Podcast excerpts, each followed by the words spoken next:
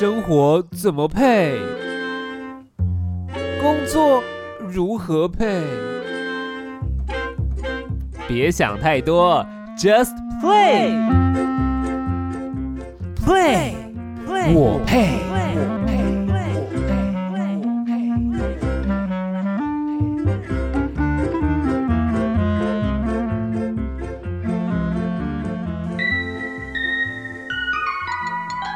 各位听众朋友，大家好！因为上恩去年底接了一场呃跨年的主持，在绿岛，然后是一场非常有趣的晚会。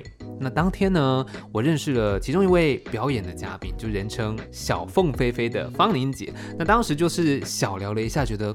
好像不太够。那回到台北，想说特别再把方玲姐邀请到节目当中，欢迎方玲姐。嗨，尚恩好，还有我们所有呃听众朋友，大家好，我是小凤飞飞方宁。方宁十九岁开始驻唱，在《超级魔王大道二》中以模仿凤飞飞出名，人称小凤飞飞。其实方玲姐这个称号叫小凤飞飞嘛。是因为在那个超级魔王大道，对，然后模仿凤飞飞，然后出名哦，算是一个让大家认识你的一个管道吗？可以这样讲吗？呃，也可以这么说。其实早早在这个魔王之前呢，我还没有去挑战以前，嗯，其实我也是呃以。呃，就是模仿凤姐的方式，可能出席在婚礼啦，嗯，还有一些商业演出。对，那我以前。刚开始应该讲说，小时候因为真的是很崇拜凤姐，嗯，然后很喜欢学她唱歌。可是那个仅限于在你小时候学生时期，你看她，你在电视上看到她，你就会想学她走路了，学她唱歌，然后学她的嘴型。听这个收音机的时候，或是听这个录音带，嗯，你就学她怎么唱。可是呢，也仅是自己好玩。对。可是到长大之后，你觉得哇，我好想当跟凤飞飞一样这么有名的歌星啊！那个是我的歌星梦。嗯，那开始呢，我的脑海里整个就是很想当一个很有名的歌星。对。那可是因为毕竟自己觉得说，在我们小时候的想法里，当歌星一定要有后台要很硬。对，后台要很硬，要有一些背景。对，那你才能够去发光发热嘛。嗯。可是后来我觉得哇。我家里种田的啊，应该没有本事，算了。我其实曾经有放弃过，觉得你不可能会有这样子的歌星梦，算了，你不要去，你不要去笑想了啦。嗯哼哦，我曾经是有放弃过的。哦，真的哦。可是直到我高中毕业之后呢，呃，来到台北，应该讲来找工作。是。可是呢，我为了想要接近演艺圈啊。后来我挑了那个在卖一个摩吉，摩吉哦，而且它的分店是在中影文化城哦。对，然后我哎，我一看到，其实我要的不是要卖麻吉，我要的是要来看那个诸葛亮啊，诸葛亮大哥，还有贺一航，嗯嗯还有那个时候很多，因为那个时候餐厅秀很录影带很风行嘛，我要的是要来看这些歌星录影哎。因为他们他们要进去那个摄影棚录影，一定要经过我们店。嗯，然后尤其像那个朱大哥，开车就会停在我们店的侧边。然后贺一航每天一定会来买东西。哦。对，然后每天就会很多歌星出出入入，嗯，那我就觉得很开心。对，可能就是说，人不是常说吗？你要成功，一定要先接近成功者。哦，对。那我觉得我很向往演艺圈啊，嗯嗯。所以那时候我虽然是店员，可是我觉得我的心不在于我的麻子要做多好吃，嗯哼，就要接触这些对对对，因为我只要觉得我每天看到他们，我就觉得很开心，追星嘛。对对对对对对。不过呢，不料呢。追星梦没有完成，是却两个月都做白工，两哦，真的哦，对，因为因为呢，刚好可能我应征的时间再过两个月就要过年，对，那通常他们为了在过年期间会比较忙，要签约，所以呢，我在还没有签约，这个我乡下的母亲呢。告诉我找了有更好的工作，所以急急忙忙就把我拉回去。结果我为了呢说多好的工作，原来是在那个中华印象馆当女工啊，是啊。结果 两个月那个做白工，一毛钱都没有领到，提前解约啊。可是因为你不懂。对，签约内容你也不会去看，看不懂。嗯嗯嗯。后来就是签名了嘛。对。那你在过年期间你没有履行义务就，所以我的追星梦也破裂了。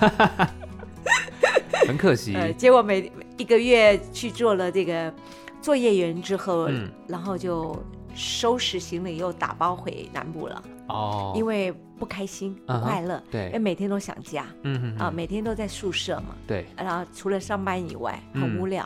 嗯。对，所以就第一次的追星梦就破灭了。嗯哼。对。所以这是在方宁姐开始驻唱前吗？啊，对。对，驻唱前。对。然后到回到南部之后呢，哎。我觉得我还是有梦哎，嗯嗯，那个梦我又重新拾起，然后我就，呃，那个时候我们在高雄大同百货，那个时候还没有烧掉之前，后面那个是新爵江啊，对，然后好多年轻人，然后那那个时候很多 pub，哦，然后呃，我就到了一家民歌屋，我看到因为假日有乐团在。表演，因为那个民歌屋是在地下室，那个时候很风行，你知道牛排啊，铁板的有没有？对对对对对，过来，然后还有人弹吉他在唱歌，对对对。然后我去到那边看到，哇，外面有乐团呢，嗯，哇，我好想上去唱歌哦。后来呢，我就想说，哎，这是什么地方？我就跑下去，对，因为我也不是要去吃牛排哦，然后我就去找老板，嗯，哎，我说老板，那个。我好想来你们这边唱歌哦，请问我没有经验，你可不可以让我来这边驻唱？他说你有没有唱过？我说没有啊，那个晚上过来好，我这边有一个琴师，你们两个配配看。后来我就当天晚上就去了，嗯，去了之后呢，那个有一个字，呃，他弹琴，他不会唱歌，嗯，然后老板就叫我上去了，对，可是因为我没有经验啊，嗯，结果他弹 A 调，我就唱 D。他弹 他弹 C 调，我就唱 F，两个人就搭不上。对，因为我也不知道什么我的 key 到底在哪里。对对对，唱了两首歌，来下来下来，老板说 下来，明天好好的给我练习完，嗯再过来。后来我每天就是跟去到那个琴师家，每天练十首。哎，这首你唱什么调？嗯，哎，那一首你唱什么调？就写好，就只能唱这十首。对，客人点歌不能唱，因为。没有练习就不敢唱嘛。是。后来就这样子慢慢的小小的磨练。后来老板呢又开了一家茶坊。对。哎，我终于有机会干唱了。哦。那时候你知道吗？多好玩。那时候因为你没有经验，一家店五千块，然后另外老板的那个茶坊五千，然后一个月就跑两家。嗯。然后就从这个开始是我的驻唱的起始点。是。驻唱歌手。其实我到现在我，我都觉得我幻想有一天。我好想再见到我这个老板贵人，是他给我了驻唱歌手的起源地。嗯，我好想能够，我不晓得他们老板在哪，应该还在高雄。我好想有机会能够再见到这一对夫妻，跟他说声谢谢，让我开启了。歌星梦，对，就是当初的那一个算是贵人了，开启了这一路上，其实没有他们，就后面是没有办法。对，没有错。所以我我一直心存感谢。到现在，老板虽然他们可能多 N 年之后，长相已经啊，就是变老了之类的，我到现在对他们的那个长相还就是很清晰的。嗯，对。所以我我觉得在生命中，你的人生，你一定会有一个。呃，开启你那个兴趣或是梦想的贵人，对，所以我我我也在这边呼吁很多的年轻人，只要你有梦想，一定要跨出去。对，其实是可以在年轻的时候，你有梦想，你得去尝试了。对对，有时候你会觉得好像遥不可及，是，但是开始做了之后，好像你会觉得一切都开始往你想要的方向去发展了。没错，没错。所以我我常说，其实我这一路以来，我觉得时间过太快了。嗯，驻唱距离到现在已经有好多个时光，我甚至不敢去想几个年头。嗯，那一路以来，我我自己觉得我的念力。一直希望朝着那个念力在走。对，呃，虽然我没有大富大贵，也没有大红大紫，嗯，可是我觉得，除了今天我没有变成那个很有钱这一个梦想，其他的梦想，我发现我这个念力帮我完成。嗯，对对，呃，所以我觉得这个念力很重要，心想事成。对，没错，就不要先去预设说，哎呀，我不会成功啦，我不会怎么样。对，其实去尝试去做，其实都会有机会的。对，对，那当然也透过空中，也许呃，刚好方玲姐你说的当初的这个老板，对，如果刚好听到的，来跟我们联络一下。是，对对，在牵线，也许对，真的我很很想机会见见到他们，跟他说声感谢。嗯，对，所以我我说我现在唯一的念力就是。我要当我自己演唱会的金主，赶快到来！对对对对对。哎，那其实我也想问一下方玲姐，在呃当初当然驻唱开始之后，然后到后来呃魔王大道其实是以这个小凤飞飞的状态出现在大众的视野。应该讲说这个驻唱到我去参加魔王大道的这个中间过程哦，对对对，是我开始去唱客家歌曲哦，客家歌曲哦，客家歌曲之后我我去挑战，对，去呃。本来要比赛的嘛，嗯，后来呢，因为有部分的人发现我是歌手，对，在驻唱的歌手，他们就觉得应该，其实这个游戏规则是没有这样的定定，歌手不能来参加。后来呢，为了让大家平衡，嗯，后来我在初赛，呃，本来隔天要当决赛了，后来我放弃了，我没有，我就弃权了嘛，嗯，那后来因为这样子的因缘机会，我当了客家歌手。跳上这个商演，嗯，对，才会有表演的大舞台。哦，那这中间过程呢，我也做了这个婚礼歌手，嗯，那我也自己去接案子，嗯嗯，然后也接了一些呃比较大型的商业演出，对，然后直到有一天，二零一一年吧，嗯，我就开始报名，因为那个时候第一届的魔王大道，我看到呃那个林俊逸啊。在挑战。小哥，对，因为那第一届的时候比较多搞笑的单元啊，唯独俊逸呢是那个歌手的演唱，对，我就觉得哇，好羡慕哦，嗯，他模仿小哥能够让全国的观众，因为我我做婚礼的演出还有商业性演出，毕竟是比较呃限于一个区域，对。我真想让全国的观众能够看到有人。在这样子的模仿凤飞飞，那我觉得我好想，所以呢，我也第二次的毛遂自荐，嗯，打了电话给制作单位，哦，可是呢，偏偏那个时候，制作单位说我们现在还没有预计第二季要要不要呃第二次要不要再做第二届，那他说你留电话给我，嗯，那如果我们有海选，我一定打电话给你，OK，对，结果真的在半年。嗯，哎，他们要海选了，我接到电话了，嗯嗯，然后我很开心，啊，那个时候我记得一百位要杀到五十位，嗯，刷到五十位，对，开始接受挑战，嗯，可是你知道一百位，你你会很担心，万一一百位你五十位你就在里面被淘汰了，嗯你根本连见到全国的观众的机会都没有，嗯，所以在那个时候你是紧张的，对。我记得那个时候在 ATT 台北的 ATT，哇，我真的很紧张，因为我们一个人大概才一分钟，啊，还不到一首全首歌的时间，大概才一分钟，段一段歌词，对，哇，你一定要把握这个一分钟时间，错过了你就没机会，对，尤其评审这个台哥啊，还有康刚、贾谦老师他们在那边看你表演，哇，我真的整个人我是。紧张到发抖，心脏跳动的好 好厉害哦。嗯嗯。后来当宣布你在五十名以内，哇，我开心的要命，因为挑战才开始了。哦，对。对，压力正在开始，才是真正的要让大家看见的时候了。然后从五十位到十强以内，嗯嗯嗯，你知道这个，哇。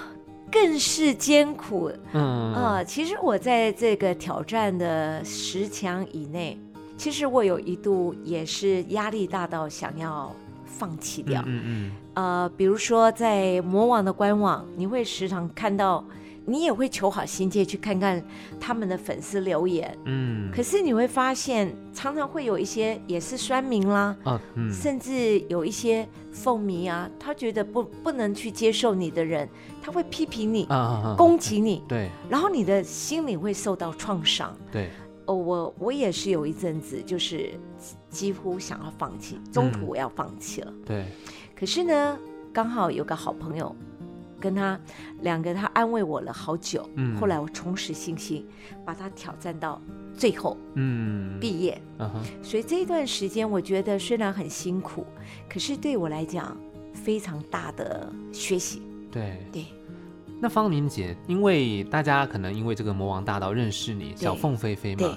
可是到底？凤飞飞在当年，可能现在很多的年轻的听众朋友，他没有经历过凤飞飞的那个年代。对，那当时他是如何对于社会的一些影响力是怎么样？可以跟大家分享一下吗？OK，好。对啊，这么说，我可能要切两个部分来谈。好啊，好啊。第一个部分呢，呃，在我们那个年代啊。呃，我觉得比较小时候是属于农业社会，对，农业社会很缺乏物质的享受。嗯，你可能三台的电视呢，只能透过三台，因为那个时候的电视明星他是不能跑台的。哦，中视签约就是中视，台视、华视。对，那你签约的歌手，如果你跳另外一台，你是会被罚，甚至被封杀嘛？对对对。那所以观众的取决，比如说凤姐。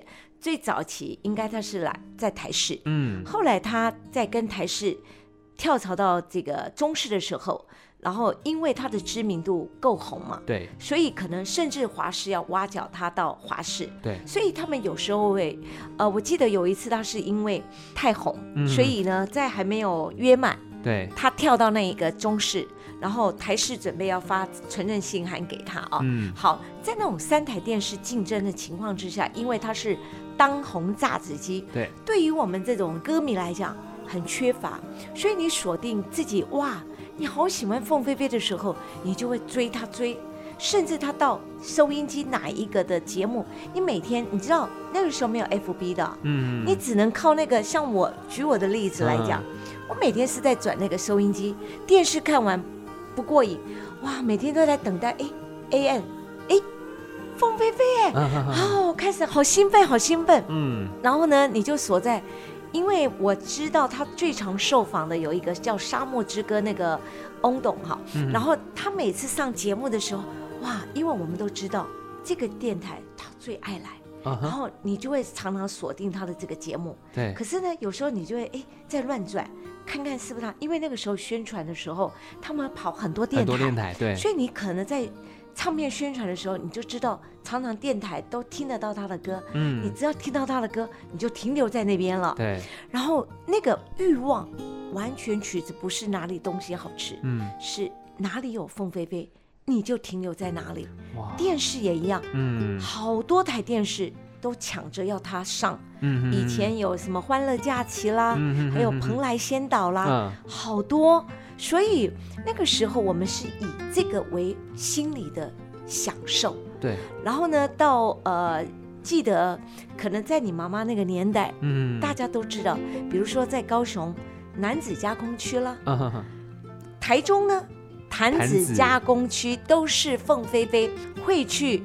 陪伴作业员去，可能坐在草地上演唱啦。哦，真的。因为那个时候他的一道彩虹会出外景，嗯哼哼。然后弹子加工区那时候为什么是形成一个风潮？很多的作业员边作业的时候边听广播，广播就是传来凤姐的很多的歌曲，嗯，还有她的访问，嗯对。所以那个时候是。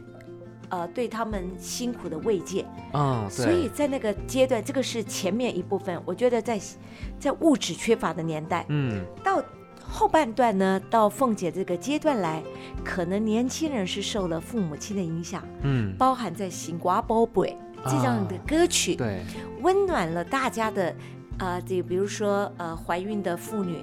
然后再从年轻人爸爸妈妈才知道认识的凤姐这样子的一个人，还有应该讲起来是他在二零零三年再度十几年离开十几年之后回来开第一场他的大型的演唱会，受到很多的年轻人的关注，因为慢慢的宣传多了嘛。对，早期是因为没有所谓什么样的大型的什么造势宣传，对我觉得后期的年轻人会对凤飞飞的影响。还有一点，来自于年轻的歌手翻唱《祝你幸福》，翻唱《掌声响起》，对对对，翻唱《追梦人》这些歌曲的时候，慢慢对谁叫凤飞飞，可能慢慢就有印象。对啊，对。所以一直以来，像刚刚有讲到翻唱或什么，其实它延续了像凤姐的歌曲，对，带到年轻人的视野当中。对，那方玲姐，你大概是什么时候开始去呃，对于凤飞飞的这些模仿，然后让你在魔王大道的时候，嗯，可以让大家看见？大概什么时候开始的？好，我的开始应该是从我在做婚礼歌手。哦，因为我早期在接这个婚礼歌手的时候，对我刚开始也都是穿自己的衣服，后来呢，我觉得自己搭自己的服装，还有帽子，然后我就觉得好怪。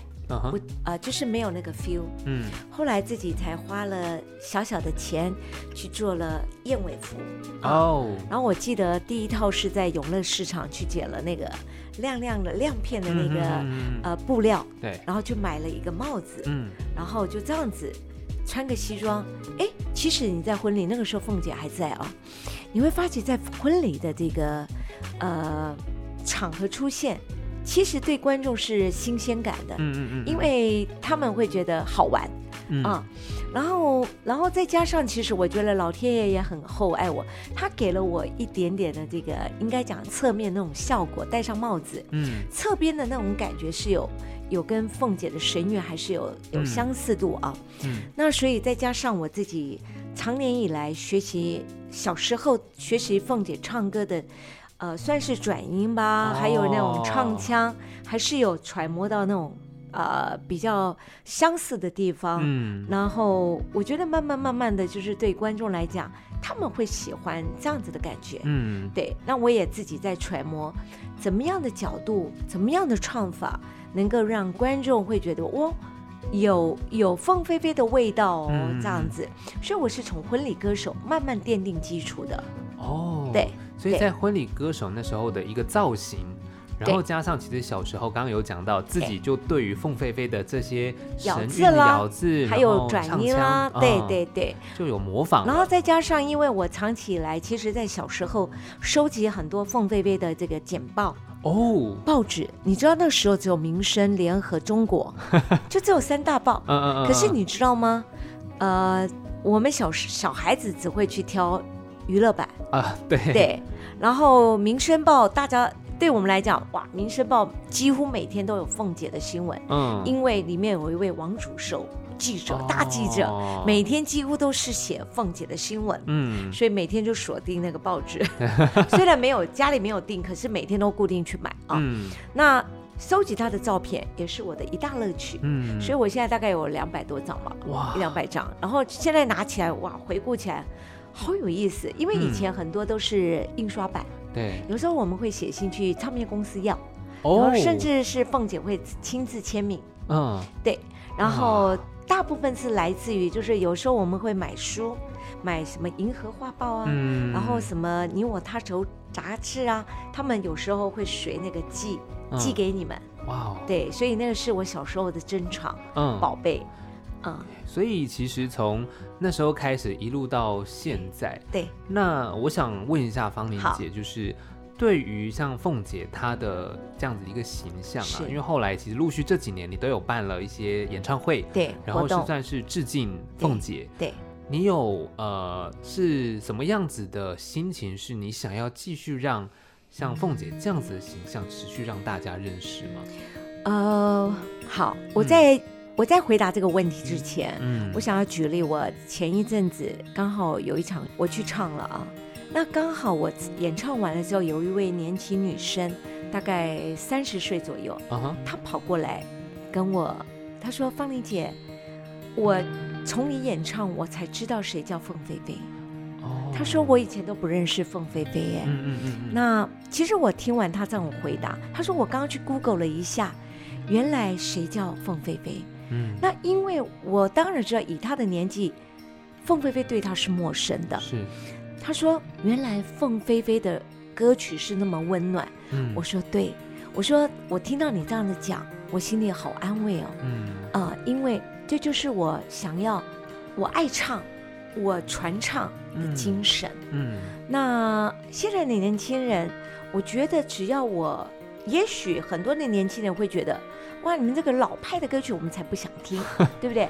可是我觉得，只要慢慢慢慢的能够去影响新生代，嗯，我觉得我们都愿意去做。包含我也不定期有跟呃，比如说公益团体去做小学的小朋友哦，对，比如说在早上的时间，低年级到高年级全部集合，包含幼幼班，嗯，可是呢，他们会介绍谁叫凤飞飞，对，然后。方年阿姨是谁？嗯，然后呢，我都说凤飞飞奶奶。啊，所以也因为我去唱也是唱凤姐的歌，对，然后让他们去听，然后我会觉得，虽然更何况这么小的幼幼班，他们根本不认识凤飞飞是谁，对，可是我相信有一些时候，甚至心肝宝贝他们都会唱，对，那我觉得如果我们身为歌手能够传承这种由这么年轻的这种新生代。让他们知道这些歌曲，好，那我觉得让他们认识这些歌，我觉得也很安慰了。嗯，对，这就是我们歌手的责任。对，啊，就是透过自己的一个方式，继续让。凤飞飞的这些歌曲传唱下去，对，没有错，让大家认识。因为当然也有很多的歌手，他们会呃，像刚刚有讲到翻唱，翻唱。让大家去认识，对，这也是一种方式，没有错。那当然，在呃最近期，其实方玲姐这边有一个全新的活动，对，在一个算是全新的地点啊哈，要来举办，这个全新的地点倒是真的，对，在桃园的这个新的图书馆，对，然后是一个凤飞飞的说唱会，对我们这一场叫这个。桃园有爱，嗯，听见凤飞飞，为什么要叫听见凤飞飞呢？之前我有请了这个祝你幸福的作词大师啊，林黄坤老师，是，呃，我曾经有几场都是请他来主讲凤姐，因为他跟凤姐够熟嘛，嗯，他也了解凤凤姐跟凤妈妈的很多的故事，是。那这一次呢，很幸运的，呃，这次我。我觉得由我这个超级歌迷来诠释、来讲我心目中的凤飞飞的很多的故事。嗯，我相信呃，我也可以讲得很好吧？可以对，因为我觉得这一次的挑战是来自于呃，我自己收藏了凤姐的自述的。书籍，嗯，这是我小时候的珍藏，嗯，那从凤姐的自述由别人代笔，可以从她的家庭背景来，还有她在他的演艺生涯，嗯，他也曾经厌倦过，因为演艺圈的压力带给他，他觉得如果有一天他不是凤飞飞多好，嗯哼，对。那我觉得可以从这些的内容去截取精华，还有包含在一些的简报，包含他演艺圈带给他哪些是快乐跟不快乐，来透过这些简报的当时的新闻，我觉得可以来跟我们所有喜爱凤飞飞的朋友们是。来聊一聊您所不知道的凤飞飞。对，因为大家可能在以前认识的凤飞飞是透过大家都知道的管道，嗯，可是其实像方玲姐讲的，其实有些可能故事，对，或是她可能更身边、更亲密合作伙伴啊，或是谁才知道的，对对对对，在这样子的一个活动当中，对。可以去听听方玲姐来聊聊凤飞飞的故事，对，当然还有演唱的部分嘛，对，当然，对。啊，所以我这一次找了我们的组合呢，呃，我其中当然找了这个萨克斯风老师呢，强哥，他是一路跟随凤姐。呃，海内外，呃，不管新加坡还有马来西亚，然后在台湾的这个十场的演出的这个萨克斯风，你会仿佛听他的萨克斯风演奏啊，就好像仿佛回到的演唱会，听到他在吹奏凤姐的伴奏一样。嗯，那带给我来讲，我的感受是很强烈的。对。那另外的小提琴老师赖三阳老师呢，他是业界也是演唱会级的等级。他跟随小哥的演唱会，海内外的巡回演出，都是御用的乐手。嗯，那另外一个赵伯谦老师，keyboard 手，他也是我们国内外、美国啦，还有国内的，呃，大型的一些歌星的演出，他们都是演唱会等级的老师。是。那这次我邀请他们来做一个 live 的演出啊，嗯，是希望能够让我们的现场的观众能够感受一下现场 live。伴奏的感觉。对，然后不仅是我唱，嗯，有些时候我觉得我听听强哥在聊到演唱会，你跟凤姐蹦出什么样的火花，我也希望他诠释那一首，让他们来 solo。我觉得听小提琴跟强哥的两个人的肢体的演奏，你知道是多么的享受吗？尤其免费入场哎，这件事真的很重要，真的真的。对，而且在刚刚讲到桃园的这个图书馆，尤其这么漂亮的图书新总馆。全新落成嘛？对，我也是初体验的啊，从来没有去过。对，所以其实这个活动真的非常吸引人的，因为不管你是不是凤飞飞的以前资深的歌迷，对，或者是像刚刚讲到，刚刚有一个三十岁的朋友，他可能透过方妮姐才认识凤飞飞，这个机会都是让你。去了解这位歌手他的生平、他的故事、他对社会的影响力，到底是怎么样让台湾乐坛持续影响到现在？对，在这个活动其实是很棒的啊。尤其呢，呃，我自己觉得说，呃，可能是因为我小时候真的是追凤姐追得很疯狂啊，甚至不太爱读书。我觉得我好像去观察、去收集呃。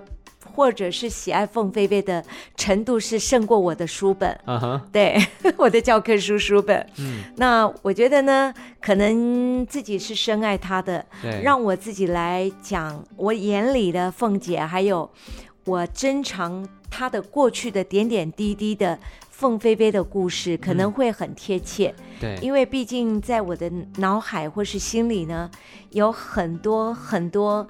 层面很深爱的感觉。是。啊，我觉得也许我自己来描述会有很多的温度跟生命。对，虽然他不在，那你会仿佛这个场景它是存在的。嗯，对，所以也欢迎所有的听众朋友，嗯，其实是可以到现场去感受刚刚讲到，不管是音乐对，或者是故事对，可以更了解凤飞。只有两百个位置哦，哦，你先来先网路。报名先报到为主哦，两百个位置，可能如果你没有位置坐的时候，你就用站着喽。对对，就是所以我我觉得听到的，在我们景广电台的朋友听到的朋友，一定要赶快来参加。我觉得。我其实我把它当成我跟所有喜爱凤姐的朋友当成是相聚的一个好时光。对，因为人与人之间是一个缘分。嗯，你可能擦肩而过，你永远都不会认识。可是透过演唱，透过音乐，透过听故事，是你我就是最好的朋友。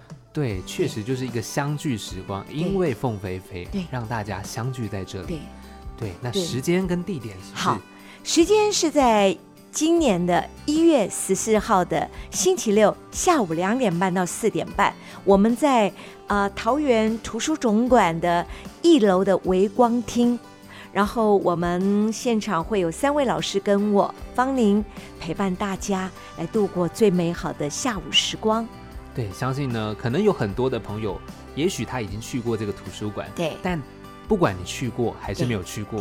你都可以来重新认识凤飞飞，是。那没有去过当然更好嘛，顺便来开箱这个新的图书馆，新的图书馆，而且还有很好的餐厅，在一楼有很棒的书店呢，可以逛，所以你们可以提前来，提前来的时候先把我们图书总馆逛完了之后，下午累了就来听听故事，听听歌吧。是的，今天非常谢谢方玲姐来到我们节目当中，也祝方玲姐活动顺利成功。谢谢，好，谢谢，拜拜。